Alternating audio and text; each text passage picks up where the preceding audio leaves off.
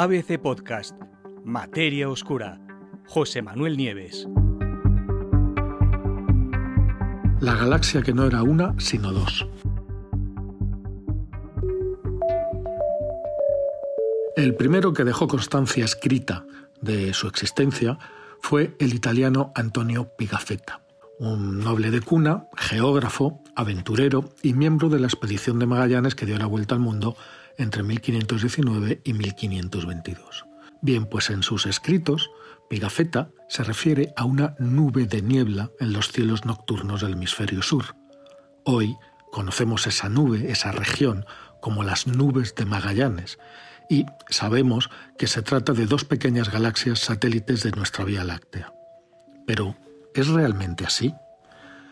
Pues parece ser que no, porque un estudio capitaneado por un astrónomo que se llama Clark Murray del, del eh, Instituto de Ciencias del Telescopio Espacial en Maryland, pues indica ese estudio pues que llevamos o que podríamos llevar más de 500 años equivocados y que en realidad esa nube descrita por Pigafetta no corresponde a dos, sino a tres galaxias, es decir, que una de ellas no es una, sino que son dos desde luego toda una sorpresa para unos objetos que están entre los más observados, los más estudiados y los más analizados de todo el firmamento. En un estudio que se va a publicar eh, dentro de apenas unas semanas en The Astrophysical Journal, pues Murray y sus colegas explican que la pequeña nube de Magallanes, que está, mm, es la más cercana, está solo a 199.000 años luz de la Tierra,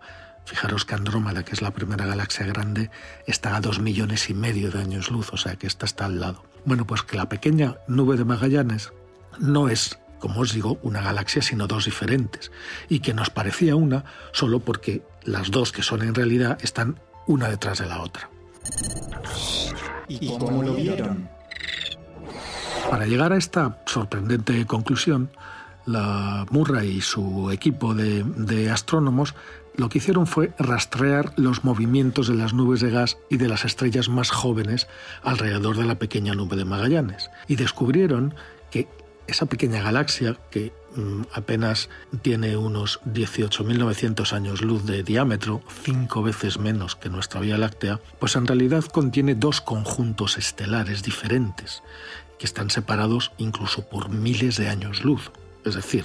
son como dos nubes, no una dos nubes estrellas. Sabemos que tanto la pequeña como la gran nube de Magallanes son galaxias enanas y cuyo destino último es el de ser devoradas por nuestra Vía Láctea, mucho más grande. La Vía Láctea las atrae con su inmensa gravedad y las dos son consideradas como galaxias satélite de la nuestra. La gran nube de Magallanes tiene forma de disco y es como una Vía Láctea en miniatura y una masa equivalente a 21.000 millones de soles pero la pequeña nube de Magallanes, que es de la que estamos hablando, es dos tercios menos masiva que la gran nube de Magallanes. Tiene forma irregular y a pesar que desde hace tiempo se sospechaba de que está hecha de varias cosas, es decir, que consta de múltiples componentes, pues su visión es difícil porque está oscurecida por densas nubes de polvo y gas. Y eso, pues como os digo, hace difícil distinguir sus detalles con claridad a través de los telescopios. ¿Puede haber más sorpresas? Pues desde luego parece que sí,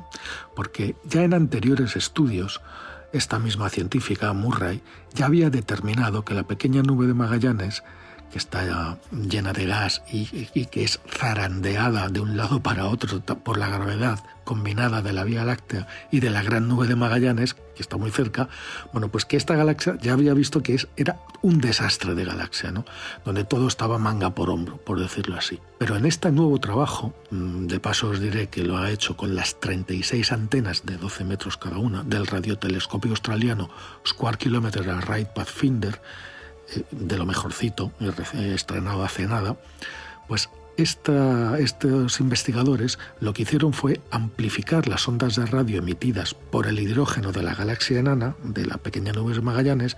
y después utilizaron los datos de la misión europea Gaia, ya sabéis, una misión que, cuyo, cuyo trabajo es registrar posiciones, brillos y trayectorias de más de mil millones de estrellas, bueno, ¿y qué fue lo que hicieron eh, los científicos? Pues suponer que esas estrellas jóvenes se, estaban, se mueven junto a las grandes nubes de gas de donde se han formado, es decir, donde han nacido. Entonces, suponiendo eso, los investigadores fueron capaces de detectar, pues eso, dos parches distintos de gas y polvo generando estrellas, dos galaxias diferentes y no una sola. Las dos nubes tienen diferentes abundancias de metales, es decir, mm, constan de elementos más pesados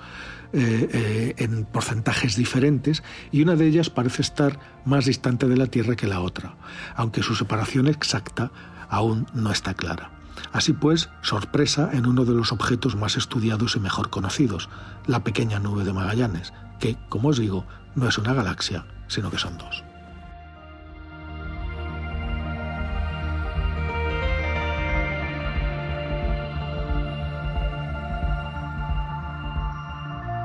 Puedes escuchar todos los episodios en abc.es, iVoox, Wanda, Spotify, Apple Podcast y Google Podcast.